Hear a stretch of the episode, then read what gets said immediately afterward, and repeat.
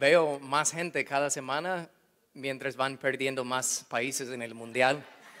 Así que está bien. Me alegro. Salió mi país también, así que por eso estoy aquí. Nada, no es cierto. Um, si es tu primera vez con nosotros esta mañana, digo que Dios te trajo aquí una, un buen domingo, porque hoy vamos a iniciar una serie nueva, porque estamos ya entrando a la época navideña. Entonces, vamos a empezar una serie nueva titulada es Navidad, no tengas miedo. Es Navidad, no tengas miedo. Y la razón es porque cuatro veces en los relatos del nacimiento de Jesús en el Nuevo Testamento, un ángel apareció a las personas para comunicarles buenas noticias, pero cada vez que un ángel se apareció a alguien les decía las palabras, no tengas miedo. Y hoy veremos la historia, la primera historia, la primera persona de un hombre llamado Zacarías, y qué pasó en su vida, lo cual que hizo un ángel aparecer a este hombre para decirle en Lucas 1, versículo 13, no tengas miedo, Zacarías, Dios ha oído tu oración. Y nuestro tema de hoy específicamente es, no tengas miedo, Dios escucha a tu oración. Porque hay un miedo que muchos tienen, muchas personas teman que Dios no escuche y que tampoco responde a sus oraciones, como cuando entramos a la época navideña y cada vez que yo oro, Señor, por favor quita todas las calorías de estos tamales que voy a, comer. Ahorita a veces me da miedo que no me va a contestar. No, pero hablando en serio, muchas personas, por ejemplo, han orado por la sanidad de un ser querido, un familiar, y esa persona sigue enfermo, o peor, murió. O muchas personas han orado por relaciones rotas y esas relaciones siguen rotas. No han visto personas que aman en muchos años. Personas han orado por provisión financiera y aún están luchando económicamente. Personas han orado por sus hijos que van por el mal camino y esos hijos siguen por ese rumbo. Y debido a eso, muchas personas que han orado y orado y orado y orado y desde el punto de vista de ellos, nada ha cambiado y por eso se preguntan, ¿de verdad Dios se preocupa por mí? ¿Dios está escuchando mis oraciones? ¿Dios va a responder en algún momento? Y pensando en eso, mi oración por todos nosotros esta mañana es que a través de la historia que veremos aquí, que seamos confrontados con la verdad de la palabra de Dios, para que de verdad no, tengamos, no tenemos miedo que de si Dios va a contestar o que si Él escucha a nuestras oraciones hoy. Así que permíteme orar antes de entrar al pasaje que vamos a ver esta mañana. Padre, en el nombre de Jesús, yo te pido que nos ayudas de verdad a prestar atención a tu palabra, Señor, no a mí, sino a ti, a través de tu palabra perfecta. Yo te pido, Señor, que siembre una buena semilla en cada uno de nosotros, que causa que no solo agregamos información en la mente sobre tu palabra y sobre ti, sino que eso causa transformación en nuestras vidas. Te pido por eso, en el nombre poderoso de Jesús. Y todos dicen, antes de entrar y ver el pasaje hoy, sí, tengo que mencionar algo. Es cierto que Dios no responde a todas las oraciones. Yo no sé ustedes, estoy feliz que Dios no ha respondido a todas las oraciones tontas que he hecho en mi vida, porque ni idea tengo de dónde yo estaría, honestamente. Y todos hemos hecho oraciones tontas, pero hay ciertas razones bíblicas y obvias de por qué Dios no responde a nuestras oraciones. Solo permíteme mencionarlos rapidito antes de entrar a nuestro pasaje hoy. Dios no responde a nuestras oraciones cuando, pues obvio, no oramos. Santiago 4.2 dice, no tienen lo que desean porque no se lo piden a Dios. Pues tienen que empezar, si vas a pedir algo, tienes que hacerlo, de verdad, tienes que pedir.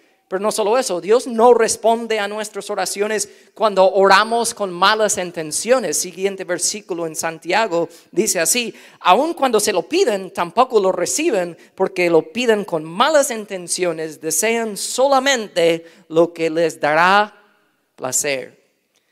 También vemos que Dios no responde a nuestras oraciones cuando oramos según nuestra propia voluntad, primero de Juan 5, 14 dice, si pedimos alguna cosa conforme a su voluntad, Él nos oye. También vemos que Dios no responde a nuestras oraciones cuando oramos sin perdonar o reconciliarse con alguien. Mateo 5, Jesús mismo dijo, si presentas una ofrenda en el altar del templo y de pronto recuerdas que alguien tiene algo contra ti, deja la ofrenda ahí en el altar, anda, reconcíliate con esa persona, luego ven y presenta tu ofrenda a Dios. Y ahí por último vemos que Dios no responde a nuestras oraciones cuando oramos sin confesar nuestros pecados. El rey David dijo en Salmos 66, 18, si yo no hubiera confesado el pecado de mi corazón, mi Señor no me habría escuchado. Entonces las razones de por qué Dios no, y cuando digo que no oye, no es que como que tapa sus oídos, Él lo oye. La palabra bíblica de oír es oír para tomar acción. Él no toma acción, Él lo oye, claro que sí. No te pone mudo ahí con su control desde el cielo, no lo escucho. No es así. Pero Dios hace bien obvio y fácil de entender las razones de por qué Él no va a contestar a nuestras oraciones, como las cosas que acabamos de ver. Pero ¿qué tal cuando nosotros de verdad vamos bien con Él? Que nuestras vidas giran alrededor de Él y sentimos que hasta las cosas que pedimos son conforme a su voluntad, pero aún así aparentemente no recibimos una respuesta. ¿Qué tal en esas ocasiones?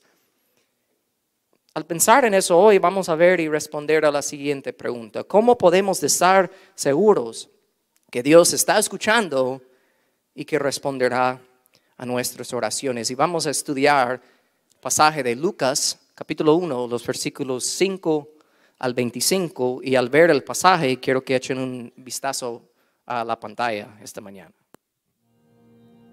Hubo un sacerdote judío llamado Zacarías y su esposa Elizabeth.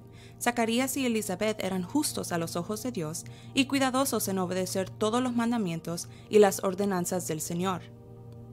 No tenían hijos porque Elizabeth no podía quedar embarazada y los dos eran ya muy ancianos.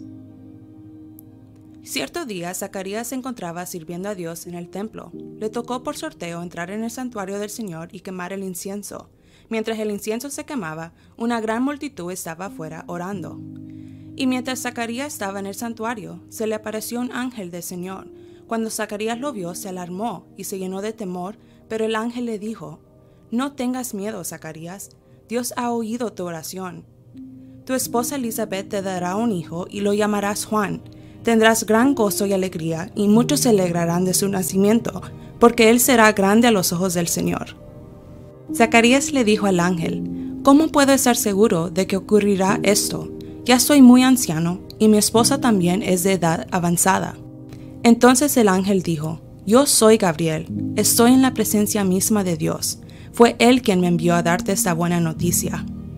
Pero ahora, como no creíste lo que te dije, te quedarás mudo, sin poder hablar hasta que nazca el niño. Te aseguro que mis palabras se cumplirán a su debido tiempo. Mientras tanto, la gente esperaba que Zacarías saliera del santuario y se preguntaban por qué se tardaba tanto. Cuando por fin salió, no podía hablarles. Entonces, por las señas que hacía y su silencio, se dieron cuenta de que seguramente había tenido una visión en el santuario. Entonces, vamos a desempacar ese momento en la vida de Zacarías y si estás tomando notas conmigo esta mañana, repito, el tema de hoy es no tengas miedo, Dios escucha tus oraciones. Y el pasaje que veremos es Lucas capítulo 1, versículo 5 al 25. Y el primer punto que veremos es esto. Dios responde a nuestras oraciones cuando vivimos obedeciendo por amor. Versículo 6 de lo que acabamos de ver. Zacarías y su esposa Elizabeth eran justos a los ojos de Dios y cuidadosos en obedecer todos los mandamientos y las ordenanzas del Señor. Vamos a ver en la vida de ellos dos, Dios sí responde a su oración.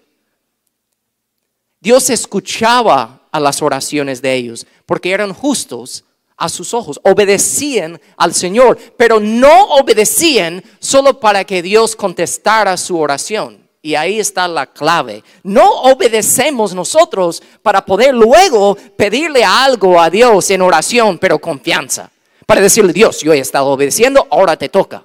Ahora te toca darme lo que yo quiero. Es muy diferente obedecer para recibir algo de Dios o obedecer solo por el simple hecho de que lo amas, sin importar lo que Él contesta o no.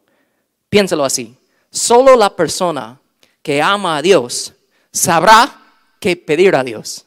Jesús mismo dijo en Juan 14, 15, si me aman, obedecerán mis mandamientos. Entonces voy a decirlo luego, pero de una manera más fuerte. Ojalá que digan amén después de eso. Vamos a ver. si solo obedeces a Dios para que te dé algo después, entonces Dios no es tu Dios, Dios es tu jefe. Porque ¿por qué trabajas en tu trabajo? Para que te dicen buen trabajo. No, es para que te pagan. ¿Verdad? Entonces estás ahí haciendo lo que sea, pero no por amor, sino para que te den algo que tú mereces. Y muchas personas tratan a Dios de la misma manera. Tratan de obedecerla a Él por fuera, pero por dentro ellos solo desean las cosas que ellos desean. Y Dios dice, no, yo no quiero eso de ti. Yo quiero que me obedezcas por amor. Me encanta la manera que lo dijo Oswald Chambers cuando dijo eso. El propósito de la oración es que nos aferramos a Dios y no a la respuesta. Por eso, cuando captemos eso, podemos aferrarnos y hasta aplicar la verdad de Santiago 5:16 cuando dice, la oración del justo es muy poderosa y efectiva. El rey David lo dice así en Salmo 37, 4. Deleítete en el Señor y Él te concederá los deseos de tu corazón. Ok, muchos pueden leer ese versículo, muchos pueden aplicar ese versículo, muchos pueden hasta imprimir ese versículo en una camiseta y andar caminando con eso todo el día. Pero si somos honestos, muchos quieren aplicar ese versículo al revés. Que Dios me dé, que me conceda lo que yo quiero y luego, claro que sí, me voy a deleitar en Él. Si Él me da lo que yo quiero, claro que sí. Pero el versículo quiere decir lo siguiente, si lo captas hoy te va a ayudar tanto en tu vida. Cuando tú encuentras absolutamente todo lo que necesitas en Dios mismo, vivirás en obediencia a Él solo por el simple hecho de que lo amas. Y así Dios te concederá todos los deseos de tu corazón porque estarás deseando lo que Dios desea que tú deseas. ¿Lo captaron? Eso es bien diferente dame un carro, Dios. Necesito un carro, pero no cualquiera, que sea del año. Necesito esa casa, porque mi vecino compró casa y yo quiero una casa más grande que él, lo necesito. No. Yo vivo encontrando absolutamente toda mi satisfacción en la vida en Él mismo y eso hace salir de mí obediencia a Él porque lo amo con todo mi corazón.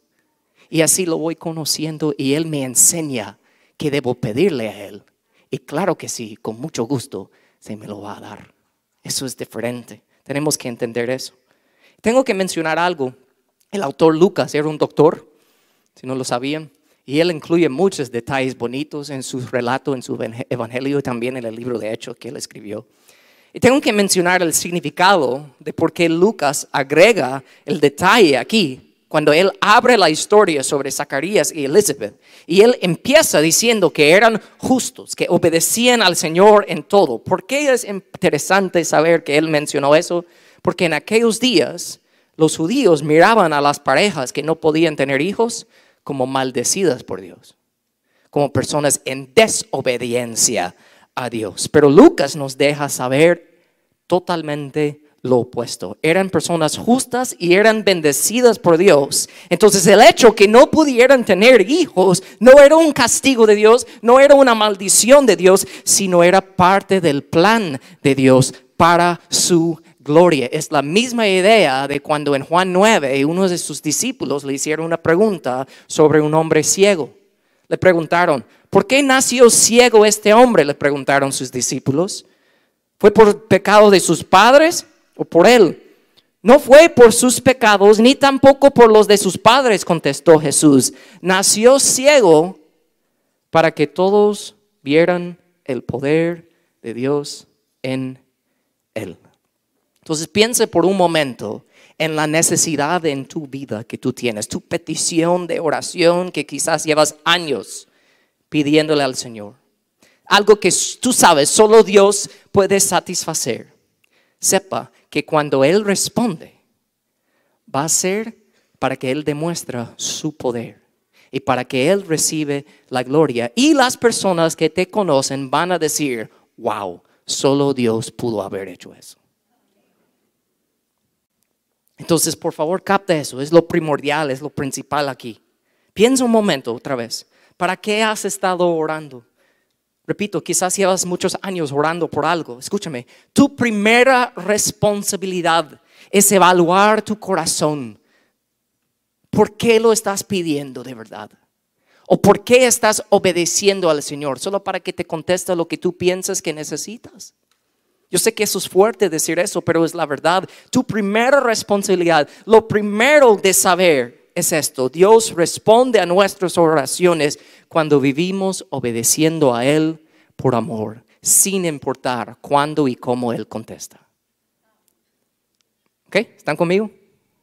Sé que eso es fuerte, aceptar. Vemos el siguiente, Dios responde a nuestras oraciones cuando lo buscamos intencionalmente.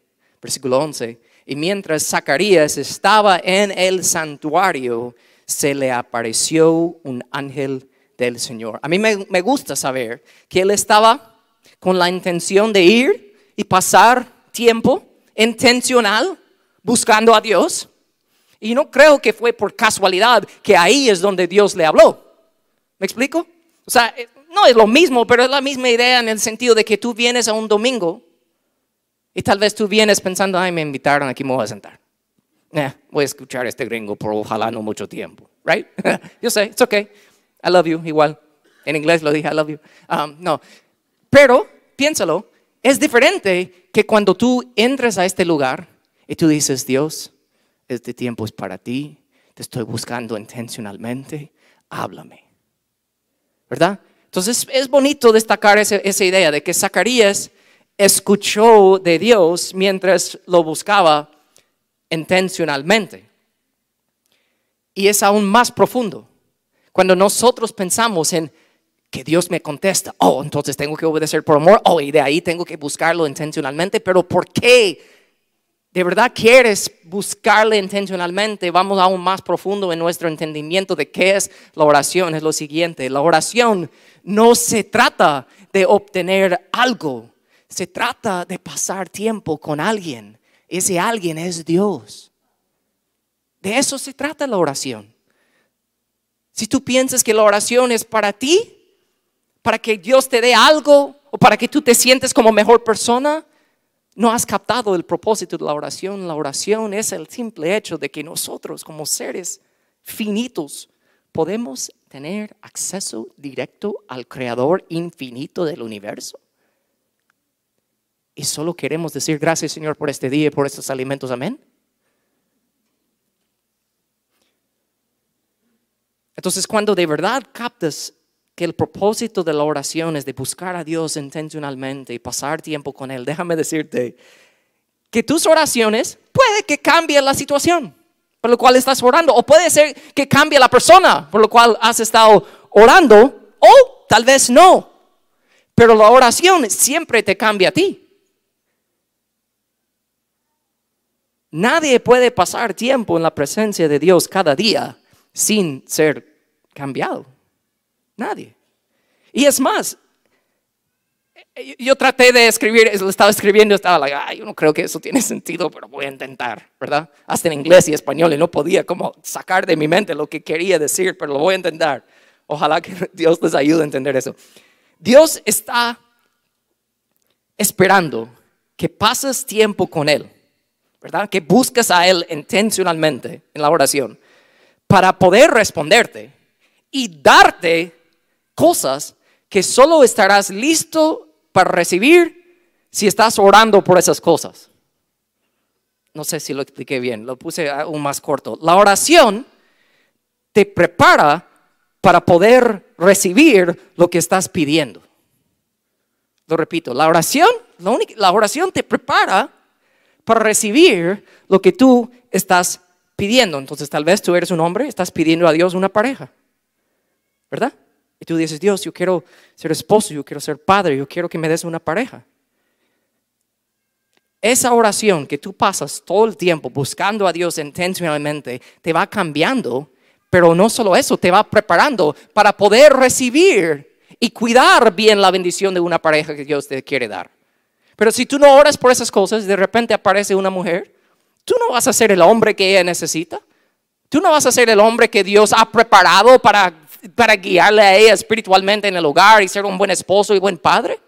La oración te prepara para esas cosas. Pasando tiempo con Dios intencionalmente te cambia a ti, te prepara para recibir las cosas que estás pidiendo de Dios. ¿Están conmigo? ¿Estás pidiendo un trabajo? Estás pidiendo dinero. Pensando, cuando tenga el dinero todo va a estar bien. ¿Verdad? Alguien me dijo una vez una cosa. Si tú eres codo con poco dinero, tú vas a ser aún más codo con más dinero. Tal vez Dios quiere cambiar eso contigo. ¿Verdad? Chistoso traducir eso. Tú eres elbow. No sé, me da risa. mi mente, lo digo así, mi mente. Pero piénsalo, tal vez estás pidiendo la restauración de una relación en tu vida. Y Dios dice, sí, te lo quiero, contestarte, pero quiero prepararte para recibir eso antes. ¿Me explico? La oración es lo que te va cambiando para poder recibir lo que Dios desea. E incluso hay algo más importantísimo de entender de qué pasa cuando buscas a Dios intencionalmente en la oración. La oración te cambia tanto que puedes empezar pidiendo algo, pero mientras tú pasas tiempo intencional con Dios en la oración, Dios va moldeando tu corazón de tal manera que tú terminas pidiendo algo totalmente diferente de cuando empezaste. ¿Lo han experimentado? Es bonito, porque Dios está involucrado en eso, no estás hablando al techo. Entonces Dios responde a nuestras oraciones cuando obedecemos por amor, cuando lo buscamos intencionalmente. De ahí vemos que Dios responde a nuestras oraciones en su tiempo. Tengo que darles un contexto que es bien importante. La Biblia no lo dice necesariamente, pero lo podemos eh, por el contexto estudiar y entender.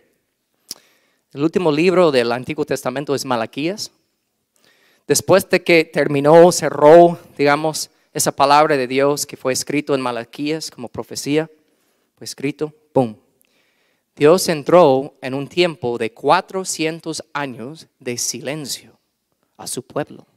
Hubo un tiempo que Dios estaba ahí presente, hablando, hablando a profetas, hablando a personas, manifestando cosas obvias y todo por mucho tiempo y muchos siglos, y de repente, ¡pum! Silencio por 400 años. ¿Ok? Importantísimo saber eso, porque Zacarías es la persona que Dios decidió romper ese silencio después de 400 años. Si tú entiendes eso, puedes ponerte en los zapatos de Zacarías y entenderlo un poco mejor de por qué se asustó, ¿verdad? Entonces, pensando en ese hecho, versículos 12 y 13 dicen así, cuando Zacarías lo vio, ¿verdad? Al ángel, se alarmó, claro que sí, se llenó de temor pero el ángel le dijo, no tengas miedo, Zacarías. Dios ha oído tu oración. No sé si captan la grandeza de eso, pero las primeras palabras que Dios habló a través de ese ángel, después de 400 años, era de llegar a un pobre viejito y decirle, Dios ha oído tu oración. ¿Qué Dios personal tenemos nosotros? No es un ser ahí en las nubes con quien no podemos tener acceso. Le dijo, Dios ha oído tu oración. Pero tengo una pregunta que leyendo este pasaje me vino a la mente. Piénsalo prácticamente. ¿Cuándo creen que fue la última vez que Zacarías oró para que su esposa tuviera un hijo? Si estudiamos el contexto, lo más probable no fue el día anterior, ni la semana anterior, ni el año anterior. ¿verdad? Porque la palabra nos da la idea aquí de que eran mayores de edad. Y Zacarías bien listo porque él dijo, yo soy anciano y mi esposa es de edad avanzada. Suena mucho mejor decir, tengo una vieja en la casa, ¿verdad? Inteligente, podemos aprender. Pero piénselo, es más probable debido a esos detalles que Zacarías no había orado por esa petición por su esposo por muchos años. Y por eso es aún más poderoso saber, y lo repito, Dios después de 400 años se aparece a él a través del ángel Gabriel y le dice, Dios ha oído tu oración. Aunque es más probable, ¿verdad?, que Zacarías no haya orado durante muchos años, sienta esto en tu ser hoy. Porque este contexto, esta historia nos muestra que Dios no se había olvidado de sus oraciones de hace años. Y esa verdad es aún más poderoso cuando nosotros entendemos que el nombre de Zacarías significa a quien Dios recuerda.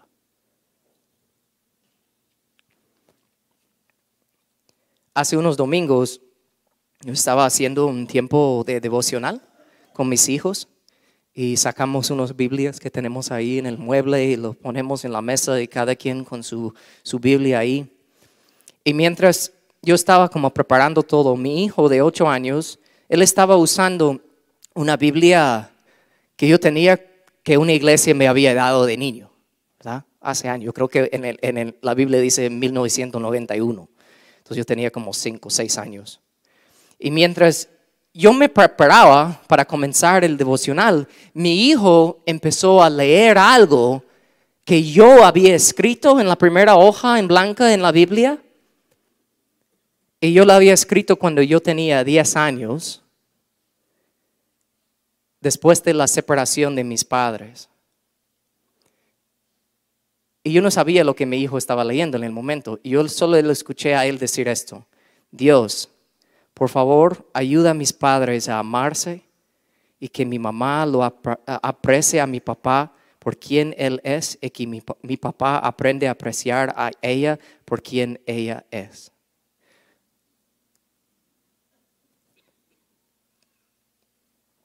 Y yo le quedé viendo a mi hijo. Y él me miró y me dijo, supongo que Dios respondió a tu oración, ¿eh? Porque para los que no saben, 25 años después, mis padres se casaron de nuevo. Y me impactó tanto porque Dios sí recuerda, man. Hay una idea en nosotros de que oramos por un tiempo sobre algo y ahí dejamos de orar. Y de ahí digamos que pasan años, pasa un tiempo largo y empezamos a orar, a orar otra vez pensamos que estamos comenzando de nuevo, como que nada valió antes, que nada, Dios no escuchó nada antes y tenemos que empezar como un restart, ¿verdad? Pero no es así. Dios recuerda absolutamente todo. Y eso debería hacernos querer orar y ser más persistentes y consistentes en la oración, porque Dios escucha, Dios recuerda. Entonces, ¿qué es algo que quizás hace tiempo estabas orando, pero perdiste la esperanza? Escúchame esta mañana. Dios te escuchó. Dios recuerda. Quizás tú ni te recuerdas, pero Dios recuerda. Y entendiendo eso, te debe impactar aún más las palabras de Salmo 56, 8, que dice, Dios, tú llevas la cuenta de todas mis angustias y has juntado todas mis lágrimas en tu frasco has registrado cada una de ellas en tu libro. Dios recuerda todas tus oraciones y Él responderá en su, en su manera, su tiempo. Y aquí terminando vemos como lo que termina con Zacarías, siguiente versículo 20, dice que Zacarías dudó, ¿verdad? Y dijo, ¿cómo puedo saber que esto va a pasar? Yo lo entiendo, man.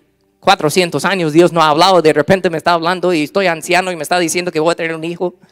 Ponte los zapatos de Él. Cualquiera dudaría. Y mira lo que le dice el ángel. Ahora como no creíste lo que te dije, te quedarás mudo, sin poder hablar, hasta que nazca el niño. Me impacta tanto esto. Te aseguro que mis palabras se cumplirán a su debido tiempo. Hay muchas personas que dicen, nunca debes dudar.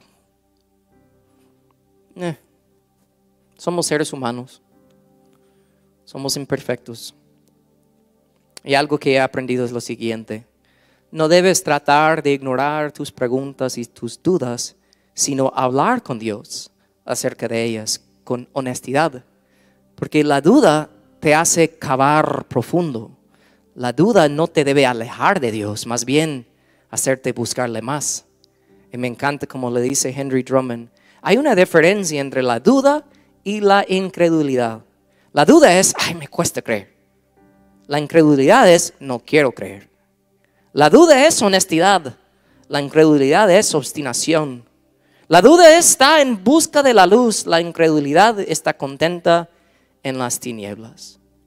Escúchame, si llevas tiempo orando por algo y eso te ha causado dudar, siente la profundidad de Isaías 30, 18 que dice, el Señor es un Dios fiel.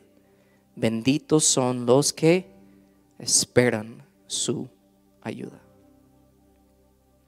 Y de ahí por último, rapidito, vemos que cuando Dios responde, sigue obedeciendo y alabando a Él. Porque más adelante en la historia, versículos 59 a 61, dice así, cuando el bebé cumplió ocho días, todos se reunieron para la ceremonia de la circuncisión. Mira lo que dice aquí. Querían ponerle por nombre Zacarías como su padre, pero Elizabeth dijo, no, su nombre es Juan. ¿Cómo? exclamaron. No hay nadie en tu familia con ese nombre. Pero ¿qué dijo el ángel? Lo llamarás Pero ¿qué tal si ella ya con su bebé, ya con Dios habiendo haber contestado la oración, hubiera dicho, eh, sí, lo ponemos a Zacarías. Ya está aquí. ¿Por qué digo eso? Porque muchas personas, después que Dios conteste su oración, dejan de obedecer hasta que entra en otra necesidad. Dios no quiere eso. De nada sirve escuchar la respuesta de Dios a nuestra oración si no estamos dispuestos a llevar a cabo lo que Dios nos ha llamado a hacer. Vemos eso en Elizabeth y ahora vemos cómo termina con Zacarías. Entonces le preguntaron por gestos al padre cómo quería que se llamara. Esta esposa no sabe nada. Zacarías lo vamos a poner. Hey, Zacarías, papá, aunque no puede hablar, tú quieres llamar, no sé cómo lo hicieron. Zacarías pidió con señas que le dieron una tabla para escribir y dijo, yo no quiero que me malinterpreten, aquí yo lo voy a escribir. Para sorpresa de todos, escribió, su nombre es Juan. Al instante, Zacarías pudo hablar de nuevo y comenzó a alabar a Dios. Cierren sus ojos. Clinen sus rostros.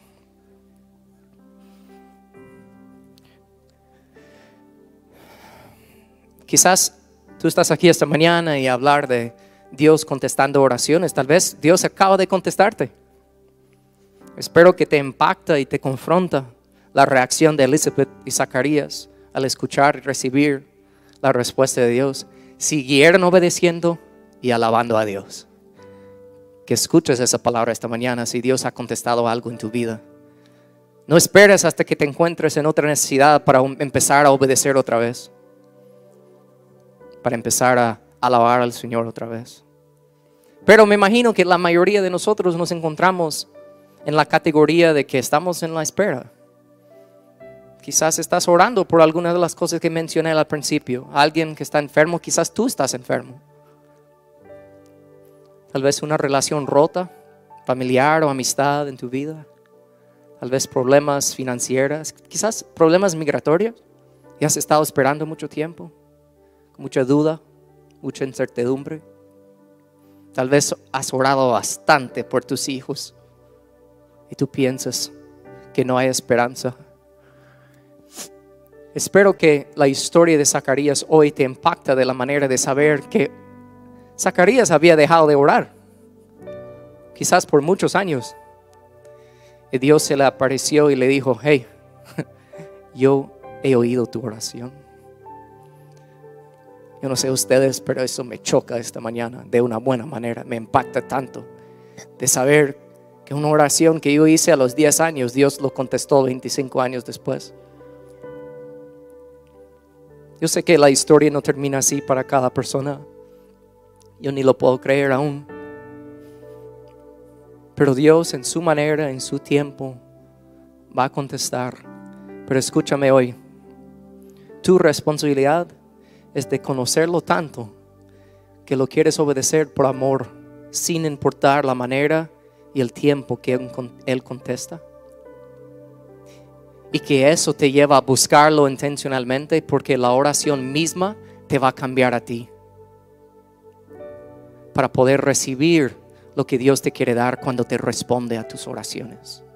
Así que Padre, en el nombre de Jesús, yo te pido por cada persona que está aquí esta mañana, que me imagino la mayoría están en la espera, Señor, alguna respuesta tuya, que hoy salgan de este lugar habiendo sido animados, alentados por la verdad de tu palabra, pero que no se olviden de lo que hablamos al principio, de que si hay razones que tú nos, por amor, nos dejas saber que tú no escuchas a nuestras oraciones. No es que tapas los oídos, pero no vas a hacer caso a una oración egoísta. No vas a hacer caso a una oración de arreglar algo en nuestras vidas mientras hay falta de perdón o rencor en nuestro corazón.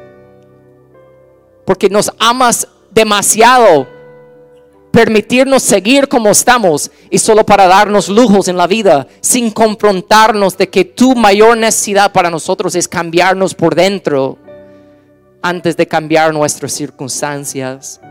Así que Padre, yo te pido que si hay falta de perdón aquí, que alguien sepa que no es por casualidad que entraran aquí hoy a escuchar este mensaje, que eres tú que le está hablando. Si hay una relación rota que necesitan arreglarlo si hay problemas financieros, la respuesta es buscarte a ti de verdad sobre todas las cosas y tu palabra dice que nos darás todo lo que necesitamos. Si hay pecado no confesado aquí, si alguien aquí sabe que están viviendo en pecado ahorita, que este mensaje no les aleja de ti más, sino que les hace sentir tan amados de saber que tú eres un Dios que confronta esas áreas de sus vidas para que arreglen esas cosas contigo. Por eso existimos como iglesia. No somos personas perfectas, pero seguimos a un Dios perfecto. Nos necesitamos los unos a los otros. Estamos en este camino juntos, esperando tu venida. Yo te pido, Padre, cualquier necesidad que esté presente aquí hoy, que tu palabra les haya confrontado, alentado, animado y hablado con la verdad. Te lo pido en el nombre poderoso de Jesús y la iglesia dice, amén y amén. Paz, bendiciones.